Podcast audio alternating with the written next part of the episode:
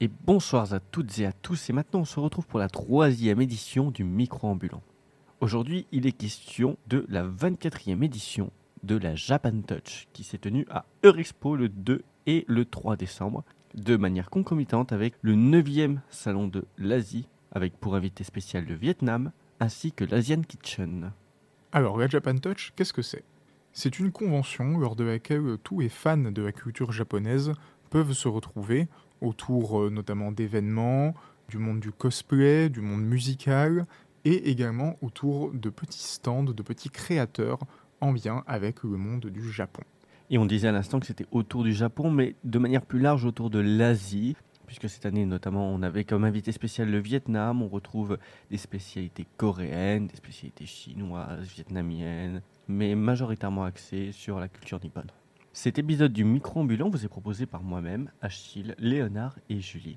Chacun d'entre nous avons tenu des tâches diverses et variées, que ce soit pour les interviews, les prises de vue, d'images, de sons, le montage ou la communication. Pour vous faire vivre cette Japan Touch comme si vous y étiez, bah on a beaucoup de contenu. Et comme on a beaucoup de contenu, on a décidé de diviser ce podcast en deux parties. La première va se focaliser sur les créateurs et exposants de contenus originaux. La seconde, quant à elle, va se concentrer sur les différentes personnalités qui étaient présentes à cet événement et que nous avons eu l'honneur de rencontrer. Elle sera complétée par diverses interviews de familles et de visiteurs qui ont eu la gentillesse de se laisser interviewer. Il est l'heure d'aller découvrir cet illustrateur de talent. Salut, est-ce que tu peux te présenter s'il te plaît? Salut, alors euh, moi c'est Meka Osan, je suis illustrateur, artiste, donc euh, je fais des dessins euh, de manga principalement. Donc j'ai deux, deux, styles particuliers. Il y en a un où je mixe du manga, des personnages de manga avec des estampes donc, de l'art traditionnel japonais. Et un second où je mixe du coup pareil des personnages de manga avec euh, des affiches de films euh, connus, etc. Et euh, d'où te viennent tes inspirations? Fan de l'ancien Japon, cinéphile peut-être? Ouais, bah, c'est exactement ça. Il y a fan de, tout ce côté euh, art traditionnel et euh, le côté tradition du Japon que j'aime beaucoup. Et après, je suis aussi un gros gros fan de cinéma à côté. Donc j'ai commencé par faire les estampes en premier. Et je voulais chercher quelque chose de plus challengeant euh, et qui sorte un peu de ce côté art traditionnel puisque j'avais un peu fait le tour au bout d'un moment. Comme j'étais un gros fan de ciné, je me suis dit il faut que je trouve un truc qui mixe, qui mixe mes deux passions. Et donc je trouvais que l'affiche c'était un bon un bon médium pour ça. Trop bien.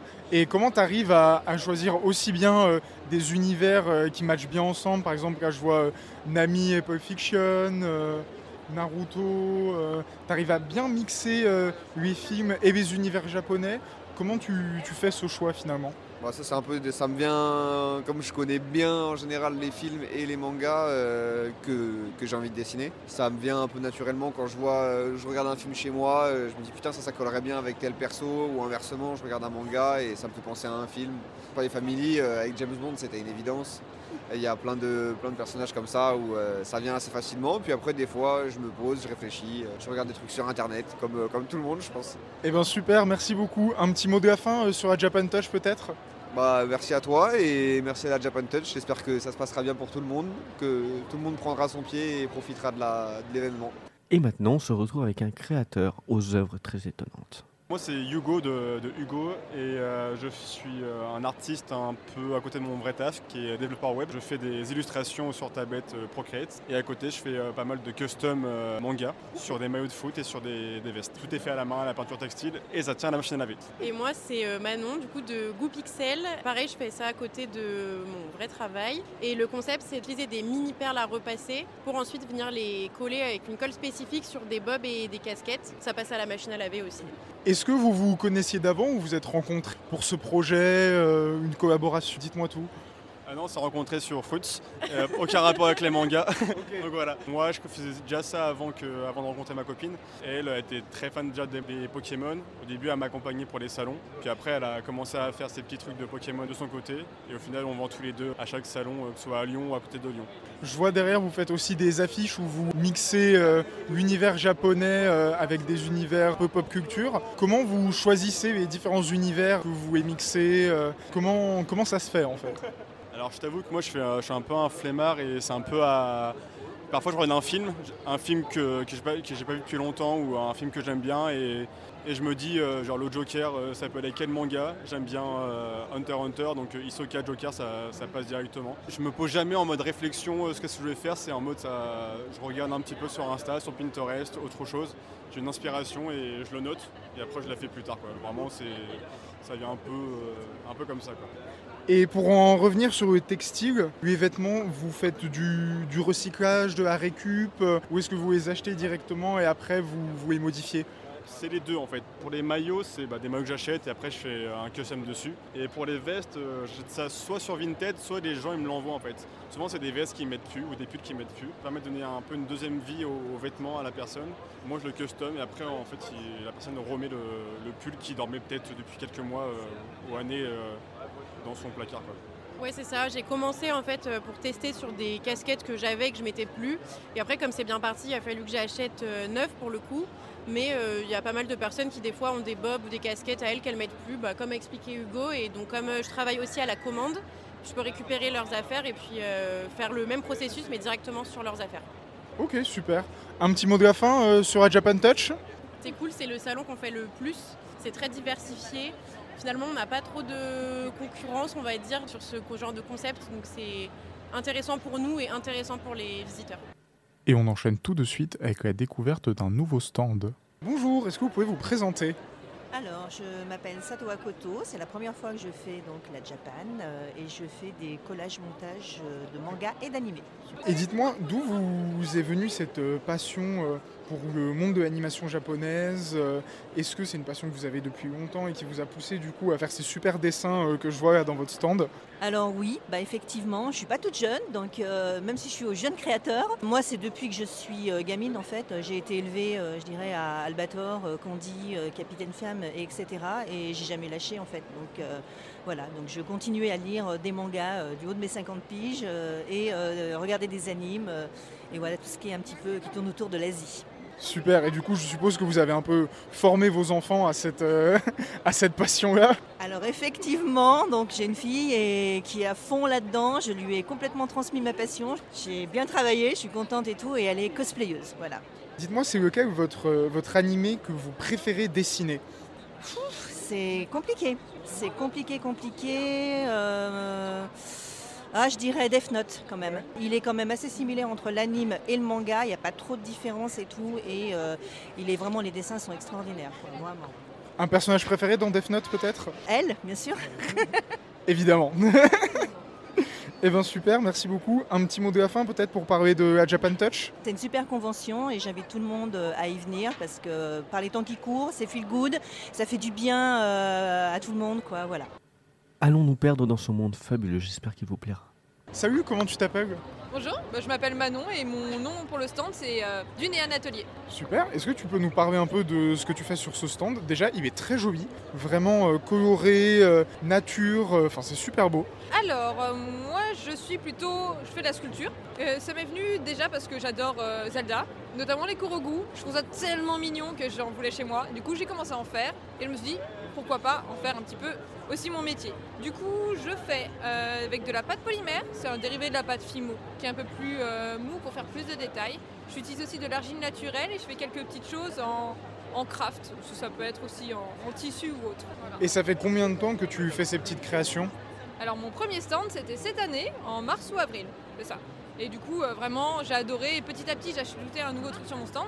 Donc maintenant j'ai carrément des cartes de visite, j'ai mon propre logo et j'ai mes euh, petits stickers qui se collaient en dessous qui font guise de signature. Super, et t'arrives à en vivre du coup? Alors euh, non, pour l'instant c'est pas mon objectif premier parce que j'ai un métier à côté qui me plaît beaucoup, je suis bibliothécaire. Mais j'aimerais bien au moins faire 50-50 dans le temps. Donc là je vois que ça marche bien, que j'ai un bon public et j'espère vraiment que ça va continuer comme ça. Et dis-moi, en général, pour une grosse pièce euh, comme celle que j'ai devant moi, le feu de camp Korogu, ça te prend combien de temps à peu près? C'est difficile à dire en termes de temps. Bon, là, il y a deux Korogu. On va dire euh, deux heures pour le tout. Parce qu'en fait, il y a déjà la sculpture. Après, je fais cuire. Ensuite, euh, je passe une sous-couche. Puis les différents types de peinture. Ensuite, je peins la feuille qui leur sert de visage. Et après, euh, la peinture pour tout le reste. Là, ça m'a pris combien de temps? Largement plus de 30 heures. Largement plus. Donc ça représente quand même pas mal de travail. Ok, super. Est-ce que tu as un dernier petit mot pour nous parler de la Japan Touch? Pour de la Japan Touch, bah moi avant j'étais cosplayeuse, J'a- j'adore venir en convention, j'adore pour rencontrer des, des bonnes personnes, voir les artistes, chose qui me plaît vraiment. Et surtout, si vous voulez faire quelque chose, foncez. Et maintenant, on se retrouve avec notre magnifique découverte de ce week-end. La TikTokeuse a plus de 3 millions d'abonnés, Pinko Kiwi. Et salut à toi, Pinko Kiwi, comment tu vas? Bonjour, bonjour. Eh bien, ça va très bien. Et vous? Mais très très bien, moi en tout cas ça va, et toi? Et moi, ça va parfaitement bien, merci. On précise que tu es en train de te maquiller en même temps, donc si on entend quelques petits bruits, euh, ce sont euh, tes cosmétiques, c'est ça? Oui, effectivement, parce que là, je dois partir euh, sur les dédicaces très bientôt. Donc, je me suis dit, bah, autant cumuler les deux. Mais je remarque que c'est très marrant, vous, vous changez complètement de voix quand le podcast commence. Tout d'un coup, euh, c'est tout doux, on a l'impression qu'on va aller faire dodo. On- On est posé, on, a- on- on pose notre voix, on la rend audible et relativement agréable. Enfin, relativement. hein. Relativement, c'est surtout pour le confort des auditeurs, parce que si j'utilise ma voix de tous les jours, bah on va se, on va se retrouver avec à peu près deux auditeurs. Donc euh, c'est pas non plus le but. C'est pas le but, c'est pas le but. Est-ce que tu pourrais un peu nous parler de ton actualité ou autre enfin, Qu'est-ce que tu fais aussi comme contenu? On, on a vu ton livre de recettes kawaii qui vient juste de sortir. Je suppose que ça fait partie de tes grosses actualités, mais peut-être que tu as d'autres choses à nous évoquer Oui, alors bah du coup moi je fais des vidéos sur euh, TikTok principalement depuis 4 ans. Le livre je l'ai sorti en février dernier et en fait sur les vidéos je fais un petit peu de tout, y compris des recettes. Du coup quand Larousse ils sont venus me voir pour me proposer ce projet, moi j'étais super chaud même si euh, à la base les recettes, la cuisine et tout, je suis pas non plus euh, une experte. Et après pour les actualités pour la suite, c'est difficile à dire parce que pour moi en tout cas qui ai travaillé avant de travailler sur les réseaux sociaux et être créatrice de contenu, qui ai travaillé en entreprise, qui était euh, salariée, et ben c'est hyper difficile pour moi de me projeter. Pour moi, euh, je me dis, tu ne sais jamais ce qui va se passer par la suite. TikTok pourrait être banni, tu pourrais perdre tous tes abonnés, ton compte il pourrait fermer. Et donc, en fait, je, je ne me projette pas énormément. Moi, dans mon actualité proche, c'est continuer à faire des vidéos, trouver un bon rythme et essayer de me diversifier euh, sur YouTube, sur voilà, des vidéos plus longues, faire des lives, des choses comme ça. Ça, c'est ce que je me dis. Voilà, faut que j'arrive à mettre ça dans l'organisation que j'ai déjà. Mais euh, pour tout ce qui est de très gros projets ou même refaire un livre, si je suis pas euh, approchée par des gens qui sont déjà dedans, c'est pas forcément quelque chose que moi, de moi-même, je vais euh, forcément euh, imaginer, on va dire. Si j'ai un truc en tête, ouais, pourquoi pas, mais même moi, je me dis, je sais même pas ce que je vais faire dans un mois. Donc, pour l'instant, pas de grosse actualité.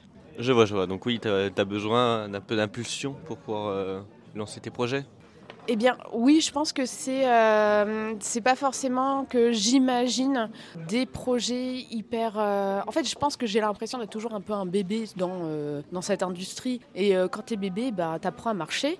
Donc moi j'apprends à faire mes vidéos de manière régulière et puis après tu commences à faire un peu, tu commences à aller à l'école, tu commences à faire les trucs un peu plus gros. Donc moi je suis encore en mode j'apprends à marcher. Un beau bébé à 3 millions quand même.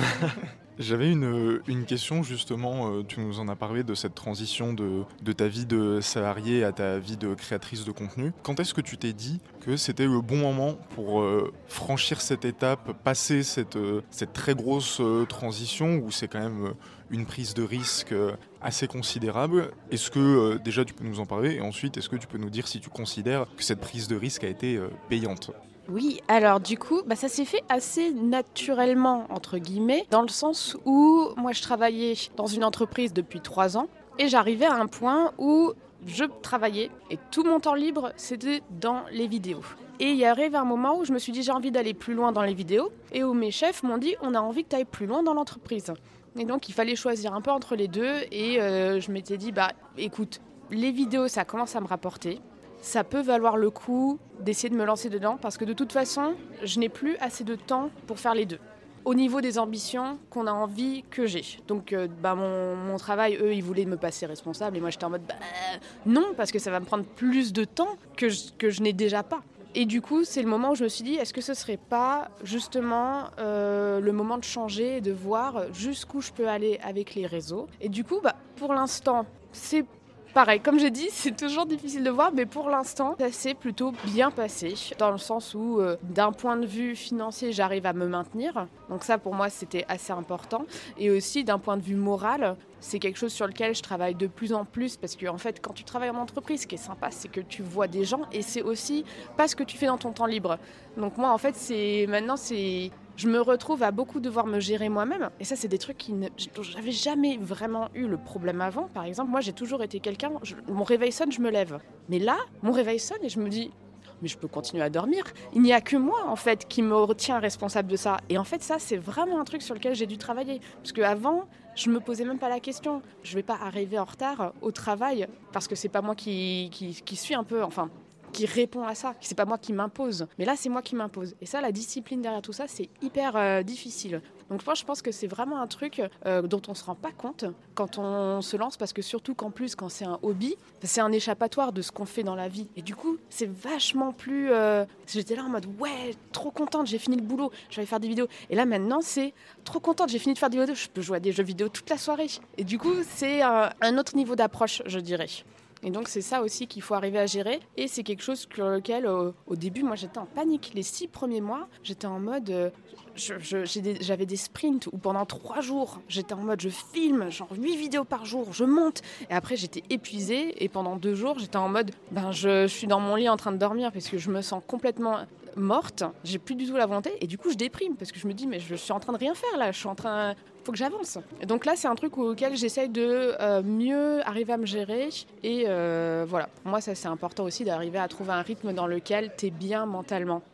Ouais, donc t'en parles vraiment comme, euh, comme une sorte de, de changement de vie assez, assez radical. Et surtout, ce qui doit être différent aussi entre ton ancien travail en tant que salarié et ta vie d'aujourd'hui, c'est que euh, vu que tu es créatrice de contenu à ton compte, finalement, est-ce que tu arrives à décrocher de ton travail, de ton contenu? Est-ce que tu arrives à dire, bon, bah là, euh, là je pense pas, je pense pas au taf.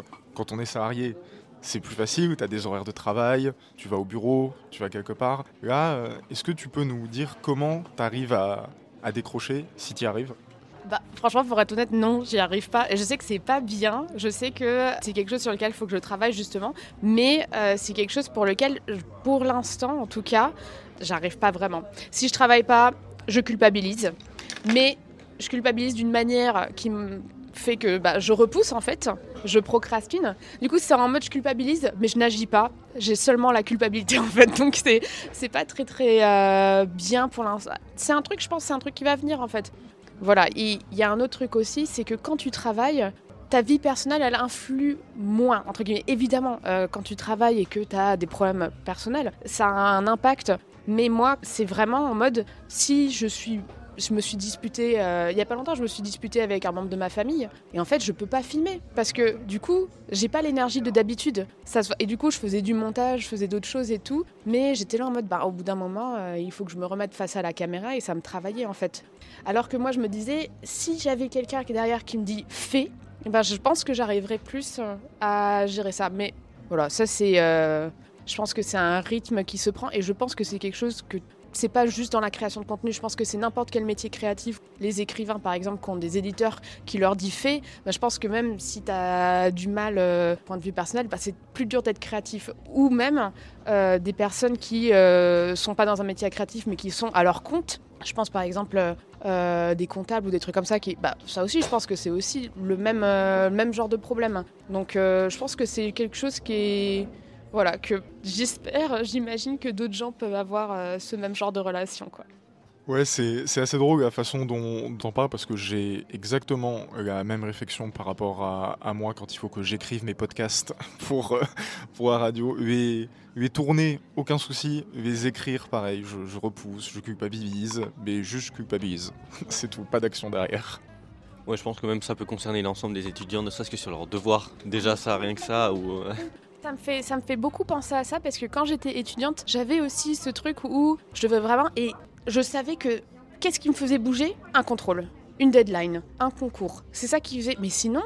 C'était en mode hyper difficile. On dit toujours aux étudiants, oui, il faut que vous travaillez petit à petit toute l'année. Mais c'est hyper dur ça. Moi, j'aimerais bien voir des adultes qui travaillent dans le monde. Tu vois ça avec des gens, on leur donne des deadlines au bout de trois mois. Euh, moi, j'en connais plein des potes qui travaillent euh, chef en mode très permissif, euh, deadline dans trois mois, bah tu peux savoir que les deux premiers mois ils font, ils font rien parce que c'est en mode tu te dis bah j'ai le temps, j'ai le temps, j'ai le temps et, c'est très très difficile. Se, être se discipliner soi-même, je trouve que c'est hyper difficile. Mais ça, je pense que clairement, c'est un problème d'apprentissage parce qu'on a quand même certaines personnes qui arrivent à le faire et d'autres qui n'y arrivent pas. Et je pense que ça vient vraiment de, Si dès qu'on est petit, on n'arrive pas à prendre euh, le pli, c'est très très compliqué. Il y a des gens, par exemple, je vois les bodybuilders, par exemple, il y a quand même une volonté de faire pour aller à la salle, pour euh, euh, se nourrir de la manière dont il faut et tout. C'est vraiment, c'est de la discipline. Il y a de la volonté, mais il y a aussi de la discipline. Et je sais pas comment ça s'apprend la discipline, mais je pense qu'effectivement, il y a, il y a un truc comme ça. Mais je pense aussi que ça vient aussi de soi, mais franchement, je saurais pas dire. Non, c'est super compliqué, j'avoue. Et en changeant de thématique, parce que tout à l'heure tu parlais euh, du fait que tu étais encore un bébé euh, sur les réseaux et que pour toi c'est encore euh, très nouveau tout ça. Là tu débarques sur une convention, je ne sais pas si tu en avais déjà fait d'aussi grosses avant, mais qu'est-ce que ça fait en tout cas d'être ici par exemple à Japan Touch? Bah, moi, j'adore les conventions. J'adore rencontrer les gens en vrai, parce que c'est un métier quand même où tu es vraiment... euh, Enfin, moi surtout, je sais qu'il y a d'autres créateurs, ils travaillent avec d'autres personnes, par exemple. Moi, je suis chez moi, dans mon appart, et je vois bah, mon mec et mon chat, et c'est tout. De voir des personnes dans l'industrie, de les rencontrer en vrai, et même dans d'autres branches, parce que sur les conventions, on rencontre par exemple euh, bah, des personnes comme vous qui font des podcasts, on rencontre aussi des streamers Twitch, on rencontre des doubleurs, c'est un peu dans la même, euh, la même vibe, c'est des passionnés, mais c'est des métiers différents, donc c'est hyper cool de rencontrer ça, et surtout, moi ce que j'adore, c'est rencontrer toutes les personnes qui sont passionnées par ce qu'on fait, en fait. Je, pense que c'est un peu mal vu de dire ça, mais c'est vrai que quand tu es chez toi et que tu vois ton nombre d'abonnés, tu as beaucoup de mal à te rendre compte qu'il y a des gens derrière. C'est rien de méchant, c'est juste que ces personnes-là, tu ne les connais pas en fait. C'est ça, c'est un peu, je pense que c'est un peu difficile de s'en rendre compte. Et le fait de voir ces personnes en vrai, moi je dis toujours comment tu t'appelles, euh, genre j'essaye toujours de discuter avec eux pour connaître un peu ces personnes-là et voir mais, qui, sont ces personnes. Et c'est vraiment ça, ça me donne une force mais incroyable. Moi, je reviens toujours de convention complètement énergisée. J'ai discuté avec plein de gens et j'ai pu vraiment, je pense, me rapprocher un petit peu. Alors que pourtant, je pense que j'ai par rapport aux gens qui me suivent, j'ai vu une toute petite fraction, mais ça m'a permis un peu de comprendre un peu mieux.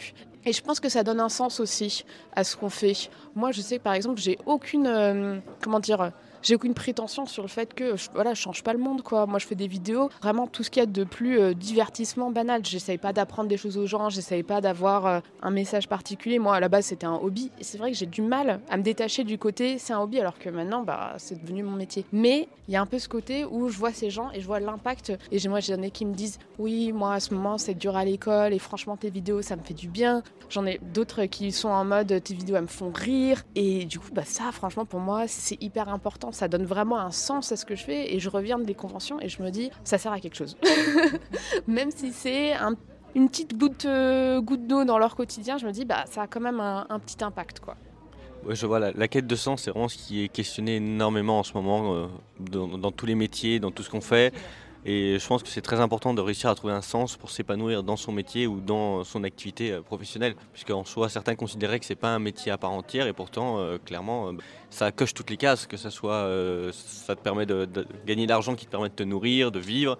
Ça te permet aussi de, faire quelque chose de ta journée. Il y a quand même, ça reste un métier à part entière à mon avis.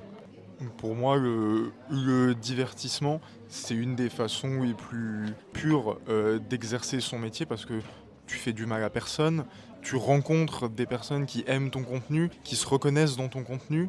Ton contenu leur fait du bien en fait. Et pour moi, c'est dans cette quête de sens, c'est vraiment assez important de prendre en compte le fait que les créateurs de contenu, pour moi, ils ont leur place dans ce débat de la quête de sens parce qu'ils apportent vraiment quelque chose pas forcément quelque chose d'économique qui va changer le monde ou quoi, mais si ça peut aider à rendre les gens heureux ou simplement à, les faire sourire, euh, à les faire se remettre en question, bah, je trouve que c'est important en fait.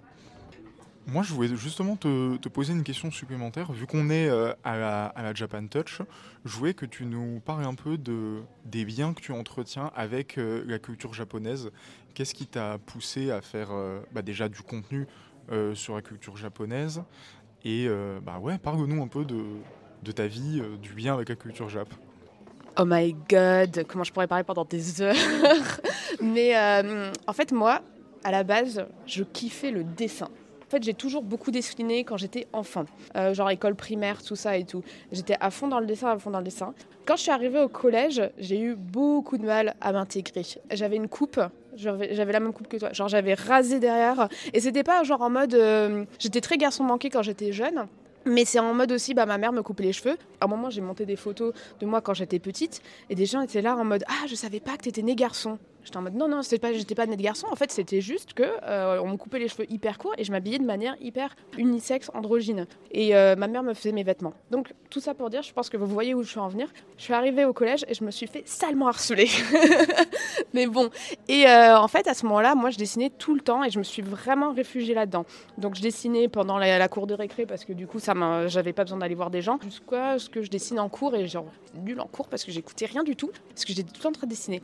Ça a mené petit à petit à ce que je m'intéresse aux mangas. J'allais à la bibliothèque, j'empruntais des mangas pour après copier un petit peu et apprendre à dessiner. Moi, je trouve que c'est un conseil que je je donne un peu euh, aux jeunes qui dessinent, c'est faut pas avoir peur, tu, tu dis pas que c'est ton travail, mais tu copies pour apprendre un peu les mouvements. Et donc moi je ramenais les, trucs chez moi et je copiais les cases, je copiais un peu les mouvements, puis je m'inspirais de comment les structures euh, d'histoire étaient faites. Ce qui a fait que bah, j'ai commencé à lire ces mangas, ça a commencé à vachement m'intéresser et je suis un peu tombée comme ça dans la culture japon par les mangas. Et donc j'ai commencé à m'y intéresser, j'ai commencé à me faire des amis autour du manga et à plus m'intéresser à ça. Et quand je suis arrivée au lycée, j'ai rencontré ma meilleure amie qui est euh, franco-japonaise. Et donc, elle, elle est très liée à, sa culture. Et du coup, en étant pote avec elle, en fait, elle m'a montré plein de trucs, elle m'a appris plein de trucs. J'avais déjà euh, cet intérêt pour le manga.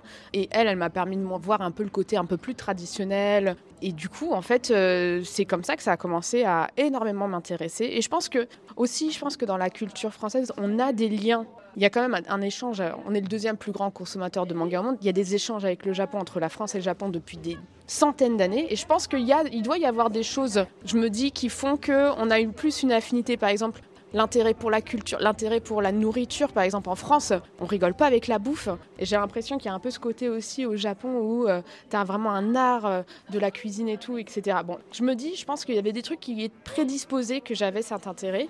Et puis quand j'ai commencé à travailler, j'ai travaillé dans le jeu vidéo à la base. Ah oui, j'avais oublié de dire, j'ai toujours été fan des jeux vidéo depuis que je suis enfant. Et en fait, je pense qu'il y a souvent un lien parce qu'il y a beaucoup de jeux vidéo. Surtout moi, j'ai grandi dans les années 90, donc il y avait à fond la Pokémania. Donc moi, mes premiers jeux, c'était Pokémon et tout. Donc tu as un peu aussi ce côté où tu consommes des produits qui sont pas forcément euh, hyper en mode mais culture japonaise, mais qui sont japonais. Et du coup, je pense qu'il y a des messages qui passent et qui, te, du coup, tu t'intéresses un peu à ce pays, d'où vient ce média que tu consommes? Et donc, petit à petit, un truc qui est venu. Quand j'ai commencé à bosser, je travaillais dans le jeu vidéo, j'ai eu mon premier salaire et ma pote, elle était allée étudier au Japon et donc bah, j'étais allée lui rendre visite et je suis allée lui rendre visite plusieurs fois pendant le temps où elle était au Japon. Une fois là-bas aussi, j'ai adoré. Je sais pas si vous avez eu l'occasion d'aller au Japon. Oh my god, mais faut que vous... c'est vraiment un super pays à visiter, je trouve. Il y en a plein d'autres que j'aimerais visiter. Mais le Japon, c'est vrai que vraiment, j'avais une claque parce que je me suis dit, c'est comme les mangas que je lisais, mais c'est encore mieux parce que tu es là et tu le vis et tu vois comment cette culture que je me suis imprégnée presque depuis mon adolescence. Cet été, euh, mon copain est allé aux États-Unis pour la première fois. Il m'a dit, mais c'est ouf, c'est comme dans les films. Et j'étais en mode, bah oui, puisque c'est là où les films sont tournés. et c'est un peu, il y a un peu ce côté où euh, tu reconnais et en même temps tu découvres et c'est une claque. Quoi. Autour de la culture japonaise, je trouve qu'en France, on a une vraie euh, communauté. Beaucoup de gens qui s'intéressent. Quand j'ai commencé sur TikTok, moi, je suis toujours été très jeux vidéo. Et je commençais, je parlais énormément de jeux vidéo. Et les gens me disaient, mais t'aimes quel manga? C'est un peu marrant déjà que les gens ils fassent ce lien entre t'aimes les jeux vidéo, donc t'aimes les mangas. Mais du coup, petit à petit, ça a un petit peu shifté dans le sens où ben, les gens ont orienté avec leurs questions, avec les suggestions. Ils disaient est-ce que tu pourrais faire ci, est-ce que tu pourrais faire ça? Ça s'est orienté un peu manga, même si moi je trouve que je suis quand même dans ce que je fais, ça reste très jeu vidéo. Mais voilà, c'est un peu comme ça que ça s'est s'est tissé. Ça montre aussi clairement une nouvelle génération qui est beaucoup plus tournée vers l'Asie, le, les jeux vidéo, le, les mangas, les manhwas, le, même aussi les, les animés en Mais toutes sortes. Comment ça a évolué depuis Parce que maintenant il y a les webtoons. Moi, à mon époque, les webtoons, euh, bah déjà, on n'avait pas de smartphone.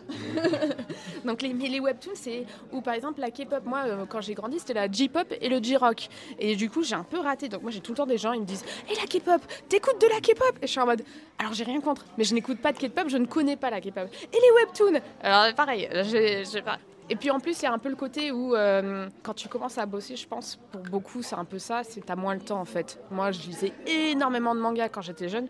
Euh, maintenant, je n'ai plus le temps de lire des mangas. À la rigueur, je regarde des animés parce que je fais quelque chose en même temps. Et quand j'étais plus jeune, j'étais en mode jamais je regarderai un animé euh, pas en japonais. Et maintenant, je le mets en français. Et je suis en mode, je fais ma cuisine à côté parce que c'est impossible de lire l'écran et de. Mais bon, c'est un truc, je me dis, c'est normal que notre consommation elle évolue aussi quoi, au fur et à mesure. Non, et puis on a quand même de- des VF de qualité. Je vous conseille d'écouter clairement l'émission qu'on va faire sur les doubleurs parce qu'elle elle est mythique. Ah oui. Mais en tout cas, non, il y a. Si, si, la, la VF est de très très bonne qualité. Aussi de ce côté-là, l'industrie et ce que l'industrie propose a évolué. Et c'est ça qui est intéressant aussi de voir euh, bah, comment maintenant euh, le métier euh, de doubleur c'est devenu un truc euh, extrêmement reconnu. Alors que je pense au début c'était un petit peu plus à la va-vite et tout. Maintenant c'est il y a des grands noms, c'est devenu quelque chose. Je serais pas particulièrement d'accord parce que ça Ah fait quand même longtemps qu'on Je a. dis ça en vrai, j'y connais pas trop, mais c'est l'impression que ça me donne. On a, on, bah, justement, en France, on a quand même une culture du doublage assez forte. On a toujours doublé tous les films, quasiment, enfin depuis très longtemps. On a toujours eu du mal. le, le français n'est pas bon en langue étrangère, donc en général, il double. Ça a toujours été un peu comme ça. Donc, ouais, non, on a. On est euh, dans le top 3 des pays mondiaux en niveau de qualité de doublage avec le Japon et les, euh, et, euh, les anglophones. Donc franchement, non, non, on se débrouille pas trop mal à ce niveau-là. Écoute, j'écouterai le podcast pour en apprendre plus du coup. Eh ben, avec grand plaisir. Mais oui, non, je, je te rejoins sur le fait que clairement, euh, bah après, on n'a on n'a pas tant d'écart d'âge que ça, mais nous, c'était beaucoup plus la, la J-pop que, que la K-pop. Moi aussi, j'avoue que je suis totalement passé à côté de ça. Ça me manque. Mais euh, il y a quelqu'un l'autre jour, elle m'a dit euh, T'as vu euh, X Japan et tout? J'étais en mode X Japan, je n'ai pas entendu ce nom depuis euh, très longtemps. Non, mais euh, moi, je fais partie de ces gens qui ont été dégoûtés quand les Calafina se sont séparés. Et pourtant, c'est vieux, ça, c'est c'est pas récent, récent, récent. Mais bon, puis pareil, on parlait des, des webtoons, c'est vrai que c'est quelque chose, mais nous, on était encore sur Wattpad euh, à nos débuts, à regarder des. Mais, ma- mais moi, moi-même, Wattpad, je pense que j'étais pas. Moi, j'avais mon Skyblog. Et après, j'avais Facebook. Et Wattpad, j'ai un peu raté. J'ai un peu raté, mais l'é- l'époque des blogs. Mais ça, c'était un truc de ouf, hein, les blogs.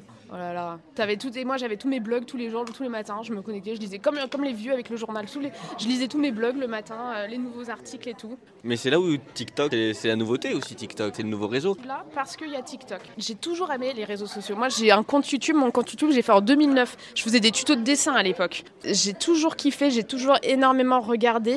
Et c'est un truc qui m'a toujours intéressé. Mais j'ai jamais eu le matos, j'ai jamais eu le temps, le skill de montage, les logiciels, tout ça. Et donc, c'est toujours un truc que j'ai vu de loin, un peu en me disant Oh là là, j'aimerais bien, mais c'est pas pour moi. C'est voilà. Et en fait, TikTok, ça a tout changé. Moi, je me suis mis sur TikTok en 2019. Il y avait personne dessus. Comme il y avait personne, je faisais tout et n'importe quoi. Donc, je faisais des challenges, je faisais des- du dessin, je faisais des trucs, des vidéos. Je me prenais tellement pas la tête. Et en fait, je pense que c'est ça qui a fait que ça décolle, c'est que j'avais pas du. Enfin, comme les youtubeurs au début, c'est en mode t'avais pas besoin d'un plan derrière, tu pouvais faire juste ce que tu voulais. Mais s'il y avait pas TikTok, moi je serais pas là, hein. on serait pas en train d'avoir cette discussion, vous serez avec quelqu'un d'autre. Non mais clairement oui, c'est les ceux qui ont marché entre guillemets sur ces plateformes-là, c'est ceux qui étaient là au début, que ce soit sur euh, YouTube, que ce soit sur TikTok, que ce soit sur Twitch aussi, parce que Twitch a très bien marché, notamment pendant le, confinement, et a pris un, glow-up énorme pendant le confinement, mais euh, en restant majoritairement sur ceux qui étaient déjà là et qui avaient réussi à se faire une place avant le confinement et qui eux par contre ont explosé pendant le confinement. Bah, c'est un peu comme toutes les industries en fait. Si tu vois ça d'un point de vue d'entreprise, bah, t'as les gens qui arrivent au début. Après, t'as les gens qui ont une putain de stratégie comme Free, la stratégie de casser les prix. T'as des gens, ils arrivent sur YouTube, ils ont déjà leur, euh, leur matos, ont déjà leur truc, ils sont déjà prêts. T'as différentes stratégies et c'est vrai que moi, je pense que j'ai juste eu de la chance. Euh, j'ai lancé mon truc euh, vraiment sans, sans prétention et au tout début. Eh bien super, merci à toi. Je pense qu'on va s'arrêter là parce que tu vas vite avoir des choses à faire et nous aussi on, on va nous déloger. Donc ouais, le, le temps passe vite, mais en tout cas c'était super intéressant. Merci à toi. Bah, merci beaucoup à vous, hein, c'était très cool. Moi j'adore euh, discuter de, de tout ça, je trouve que c'est quand même assez fascinant et hyper intéressé de voir vers où tout ça va mener en fait. En tout cas, merci à toi. Un petit mot de la fin peut-être? Euh, oh là là, c'est moi sur pression, euh, je sais pas. Eh bien, euh, bah, bonne journée. Voilà. Et ben voilà. C'est au détour du navet que nous avons aperçu ce stand et nous étions obligés de nous y arrêter pour faire une petite interview. Bonjour à vous, est-ce que vous pouvez nous me présenter ce que vous avez là justement euh, et ce que vous faites ici à la Japan euh, Touch? On fait le kyudo, qui c'est le tir à l'arc traditionnel japonais, donc il y a des centaines d'années d'existence, qui se pratique avec un arc dissymétrique, donc euh, qui fait en, gros 2,30 m de haut, puis suivant la taille, qui peut augmenter de 2 ou 3 cm à chaque fois. Particularité de, cet arc, c'est qu'il tourne quand on tire, c'est-à-dire que la, la corde se retrouve de l'autre côté du bras, une fois qu'on a tiré. Traditionnellement, on tire deux flèches donc il y en a une qui tourne dans le sens des aiguilles d'une montre, une autre qui tourne en sens inverse. Donc euh, elles ont des noms. Il y a, la première c'est Aya, la deuxième c'est Otoya. Et on dit que, que la première en fait perce l'armure du samouraï et la deuxième perce la personne qui a dedans. Et il y a tout un cérémonial, euh, une manière de se déplacer qui fait que c'est une discipline qui est très collective. On doit surveiller sans arrêt ce que font les autres, où on en est, pas tirer avant celui qui est devant nous, etc. etc. Donc il y a toute une étiquette qui est, assez intéressante. Et est-ce que vous pouvez un peu parler peut-être des caractéristiques techniques ou un peu plus poussées de ce, que peut, qui peut se faire euh, au niveau de l'arc? L'arc, en fait, traditionnellement, il est en bambou. Il y a deux lames de bambou, euh, une intérieure, une extérieure. Et intérieurement, il y a des lames, des bouts de bambou, mais qui sont transverses, en fait. Alors il y a des bouts transverses de bambou à l'intérieur, il y en a trois dans un sens et deux dans l'autre, parce qu'en fait la corde, elle s'est refermée avec des bois, des bois exotiques sur le côté. La corde ne tombe pas au milieu de l'arc, en fait, elle est à peu près au tiers, ce qui aide un peu à la rotation de l'arc. Mais pour faire tourner un arc, il faut 4, 5, 6 ou 7 ans suivant les gens, en fait. Parce qu'on a tendance à se cramponner à l'arc. Les sensei disent on doit tenir l'arc comme si on avait un petit poussin dans la main. Donc on essaie de pas trop l'écrabouiller. Voilà. C'est une gestuelle qui est très particulière. Il y a une seule gestuelle, il y a une seule manière de faire. Après, il y a des petites variantes suivant les pays. Les sensei, même quand ils arrivent à 80 ans ou 90 ans, ils se corrigent encore entre eux parce que le bras est trop haut, la flèche est trop basse ou elle n'est pas droite. Il y a une manière de faire et, sans arrêt, tout, tout, au long de la vie, on se perfectionne. En fait, c'est un des arts martiaux, on appelle ça le zen debout parce que ça demande une grosse discipline en fait, euh, enfin comme tous les arts martiaux. On dit souvent que l'arc japonais est euh, la forme de tir à l'arc la plus particulière. Est-ce que pour vous c'est le cas? La plus particulière? Ah oui, oui, c'est particulier, oui, euh, parce que on arrive, on tire derrière l'oreille, on a une grande. D'ailleurs, on tire avec un gant spécial. Donc ça vient des Mongols qui les Mongols tiraient avec une bague. Très rapidement, tiraient avec une bague. Et les Japonais ont eu affaire à eux, donc ils se sont dit il faut qu'on fasse quelque chose. comme eux avaient déjà une armure, ils ne pouvaient pas tirer main nue, donc ils ont fabriqué un gant qui est très dur et on vient coincer la corde à la naissance, à la base du pouce en fait, et on vient refermer, on vient verrouiller comme ça. Ça fait qu'on gagne 10, 10 cm d'allonge pratiquement. À l'inverse, si on tirait avec juste l'index, donc on gagne 10 cm d'allonge ici. Quand on sait que la puissance de l'arc, elle est au bout, euh, voilà, on gagne tout ça de, puissance. Et le tir se fait traditionnellement à 28 mètres et on peut tirer, euh, mais en extérieur, à 60 mètres. On a la même position en fait, mais on s'incline un tout petit peu à la fin pour donner euh, une forme de, balle qui plonge à, la flèche. Je vous remercie du temps que vous m'avez accordé. Est-ce que vous avez un mot de la fin peut-être? Venez, venez voir le kudo, puis venez pratiquer. On a deux clubs qui sont amis ici. On est, il y en a un qui est Axel qui est à Communet et l'autre qui est LMK qui est à Villeurbanne. Donc euh, venez, on vous accueillera avec euh, grand plaisir. Et dans la même veine, retrouvons maintenant cette sublime interview. Bonjour, est-ce que vous pourriez vous présenter? Bonjour, Christine. Super, est-ce que vous pourriez nous parler de cette euh, association que vous représentez? Alors ça s'appelle KFTV, Kung Fu Cholam Villeurbanne. Une association où il y a des cours de Kung Fu pour les enfants, très jeunes, à partir de 4 ans et aussi pour les adultes du tai chi et les ados aussi qui font aussi du kung fu. Et à titre euh, personnel, du coup, vous, vous êtes euh, passionné d'arts martiaux? À titre personnel, je me suis opéré du dos, donc je cherchais une activité qui soit pas violente euh, pour mon dos. Et comme le, tai chi chuan, c'est beaucoup la respiration, les mouvements doux. Donc les blessés du kung fu arrivent des fois au tai chi en adulte. Est-ce que du coup, vous pouvez nous expliquer rapidement la différence entre le kung fu et le tai chi? Le, le kung fu, c'est il y a des combats c'est une forme externe d'arts martiaux et euh, nous, le tai chi, c'est une forme interne. C'est pour se défendre, le plus lent du kung fu, mais c'est pour se défendre, principalement euh, si on est agressé. Et puis ça fait des centaines d'années que ça existe. Est-ce que vous sentez euh, un engouement de la part des enfants quand ils viennent au sein de votre association pour pratiquer les arts martiaux? Ah bah Oui, les... nous on fait le tai chi le samedi matin et avant il y, a, tous les enfants. Donc oui, oui, ils sont depuis l'âge de 4 ans. Oui, ça, leur fait du bien aussi. Hein. Ça apprend la discipline aussi un peu, euh, la vie en communauté, euh, les règles, euh, voilà. Est-ce que vous venez souvent dans des conventions comme la Japan Touch pour présenter un petit peu votre association? Tous les ans, tous les ans. et quelquefois, on fait aussi des, il y a des compétitions à la maison du judo à Lyon. Donc chaque année aussi. Et Japan Touch, oui, on vient tous les ans parce qu'il y a plusieurs associations d'arts martiaux. Donc c'est l'occasion de montrer aux- enfants aussi parce qu'il y a pas mal de jeunes. Voilà. Eh bien super, est-ce que vous auriez peut-être un petit mot de la fin pour parler de la Japan Touch en elle-même? Alors euh, moi je suis, pas branché Japan Touch, alors euh, est-ce que tu aimes? Non, parce que mon association vient, on vient faire euh, sur la scène et puis en démonstration là. On vient montrer euh, voilà ce qu'on apprend pour avoir des nouveaux adeptes en fait. Euh, la Japan Touch, euh, bah, c'est beaucoup pour les jeunes. hein, j'ai la- Par contre c'est joli, c'est bien, les gens sont bien déguisés. C'est sympa, les gens sont déguisés. euh, Ça peut être un moyen aussi pour vous de vous euh, de découvrir un peu euh, toute la culture japonaise. Euh, le monde est un petit peu plus jeune, moi, moi je suis un peu au-dessus de 50, donc euh, ouais, ça me fait découvrir aussi un petit peu voilà, la culture japonaise. Et puis c'est sympa de voir les jeunes défiler en, en déguisement, là, les mangas, enfin, les... ils sont beaucoup aux jeux vidéo aussi, j'ai vu. voilà. Eh ben au top, merci beaucoup, passez une bonne convention. La Japan Touch est un monde fabuleux. Et on va vous le démontrer avec l'interview qui suit. Bonjour, est-ce que tu peux te présenter? Bonjour, je m'appelle Mathieu. Super, et dis-moi qu'est-ce que c'est ce petit food truck? C'est euh, notre food truck, euh, donc Oyo. Euh, on a monté ça il y a deux ans et demi maintenant et on s'amuse beaucoup avec. On était assez fan de la culture japonaise et notamment euh, de la gastronomie. Alors on s'amuse à tout faire maison.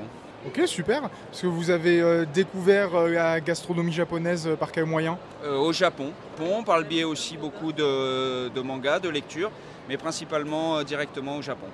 Ok, super. Et du coup, vous écumez un petit peu euh, les, euh, les salons japonais, euh, les conventions, c'est ça? Oui, en partie, oui, tout à fait. Et on peut vous, on peut vous retrouver où sinon? Alors nous on est de Saint-Marcelin, donc entre Grenoble, entre Grenoble et Valence, et c'est vrai qu'on est là on s'est vraiment spécialisé dans les événements, les festivals et notamment les Japan. La gastronomie japonaise, ça, ça requiert quand même des produits assez particuliers. Est-ce que vous pourriez nous dire comment vous vous procurez ces produits? Bien sûr, on essaye d'approvisionner au maximum de chez nous. Par exemple, nos ramen, ils sont faits maison avec euh, une farine euh, locale. En ce qui concerne les bouillons, on fait ce qu'on appelle des torikotsu, donc c'est travailler avec des os de poulet qu'on prend euh, à notre fournisseur de, poulet Label Rouge. On les travaille nous, on des os. Les carcasses sont utilisées justement pour les bouillons. Après, on fait un dashi. Un dashi, ça c'est travaillé avec notamment des algues kombu qu'on arrive à trouver à Concarneau, ainsi du katsuobushi qui est de la bonite séchée qu'on trouve également euh, à Concarneau. On a des shiitake à l'heure actuelle euh, qui viennent d'un petit peu plus loin, mais on est sur une piste avec des shiitake qui viendraient du Vercors.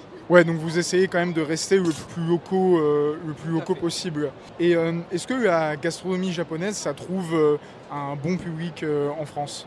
Je crois que oui, en France on est grand consommateur de nourriture japonaise. Il me semble qu'on est les premiers consommateurs de sushi. Les ramen aussi une belle place, ils apprécient euh, énormément. Soit d'une manière générale, la, cui- la cuisine asiatique a, a vraiment son public euh, en effet en France, oui. Est-ce que vous avez eu l'occasion de faire goûter vos produits euh, à des Japonais directement? Oui, ça nous est arrivé à plusieurs reprises et toujours un petit peu la- justement la, pression. Et on a toujours eu de très bons retours quand ils voient justement comment on est amené à travailler, euh, le fait de faire les nouilles maison, les bouillons, c'est ce genre de choses qui, voilà, qui ne se fait pas euh, tout le temps et ils, y prennent une certaine attention et ils y sont assez euh, contents en règle générale quand ils ont été amenés à goûter nos ramen. Eh bien au top, merci beaucoup. Un dernier petit mot peut-être sur la Japan Touch en elle-même? Eh bien écoutez, on est très content d'être là. Euh, on espère que tout le monde euh, aussi apprécie autant que nous. Et ma foi, euh, voilà, ce sera le, mon, mon mot de la fin. Et si on écoutait maintenant ce qu'en pense le public? Bonjour, est-ce que vous pourriez vous présenter s'il vous plaît? Bonjour, je m'appelle Denis, j'ai 52 ans et bah, j'amène mes enfants à la Japan Touch. Et du coup, qu'est-ce qui vous a amené à, à emmener justement euh, vos enfants à la Japan Touch? Ah bah, en fait, ça fait déjà 3 ou 4 ans qu'on vient parce que notre fille aînée euh, fait du cosplay et donc euh, elle est accro de ça. Donc voilà, on vient tous les ans en fait. Et vous personnellement, vous suivez un petit peu euh, la culture japonaise?